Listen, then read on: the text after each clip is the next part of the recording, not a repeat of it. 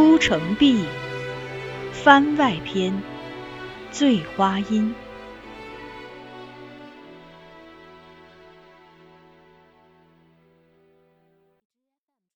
孟泽，大袖迎风，金带飞扬。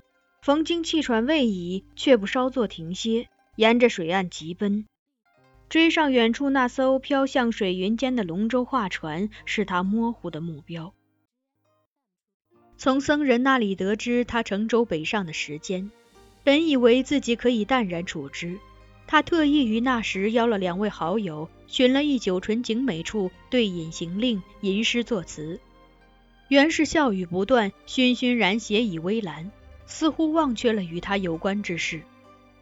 偏偏这时有歌妓从旁弹起了琵琶，慢声唱道：“吴山青，岳山青，两岸青山相对迎，谁知离别情？君泪盈。”妾泪盈，罗带同心结未成，江边潮已平。江边潮已平。他笑容凝结，他心绪紊乱，怀中的金钏温度似陡然升高，炙灼着他心脏近处。那个世间最懂得他的女子，就要再次离开他了。此番一别，横亘于他们之间的漫漫光阴，会否又是一个十年？又或者，他将再也见不到他。他蓦地站起，未向朋友解释一字，便向船行处奔去。他所乘的楼船已然起航，他便循着船前行的方向，在岸边狂奔。所欲何为？他扶醉而行，未及多想，只是竭力跑着，以最快的速度缩短与他之间的距离。后举拂过岸上原址李兰，步履触及水中参差荇菜，拨开重重蒹葭芦荻，任凭衣衫为白露浸润。他甚至涉水而行，速回从之，他却依然渐行渐远，慢慢飘往水中央。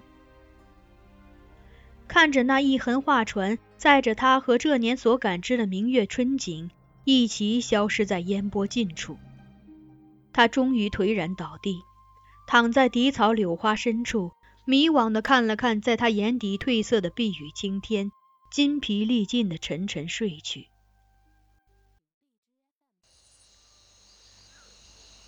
再次稍有知觉时，已蛙声一片，月上柳梢。有人提了灯笼靠近他，以灯映亮他的脸。冯京蹙了蹙眉，用手略作遮挡。微微睁开惺忪睡眼，依稀辨出处于自己面前的是一女子身影。是她吗？他模糊的想，欲再看清楚些，但灯光刺眼，且体内残醉阵阵袭来，昏昏沉沉的，连抬起眼睑都成了困难的事。白露沾衣，寒意彻骨，他觉得冷。继而隐隐约约地品出了此间的荒凉与孤寂，不由得伸手向那光源处，像是欲抓住那团橙黄的暖色。那女子此刻正俯身仔细打量他，靠得颇近，以致他可以感觉到她的气息触及他脸庞，是一种清甜的少女香。他伸出的手抓住了她提灯笼的手腕，她的皮肤光滑细腻，且有她需要的暖意。他顿时发力一拉，那女子一声尖叫，灯笼落地熄灭，他跌倒在他怀中。他紧搂着她，既像是借她取暖，又像是想把她锁于怀中。他拼命反抗，挣扎的好似一只陷入捕兽夹的鹿。这激烈的举动和他腹中残存的唇角一起，奇异的激起了他的欲望。他体肤燥热，血脉奋张，侧身将他压倒。他并不屈服，用尽全力想推开他起来，便这样两相纠缠着，滚落在荻花丛中，惊飞了两三只栖息于近处的鸥鹭。鸟儿扑簌簌展翅而飞的声音，令那女子有一瞬的愣怔。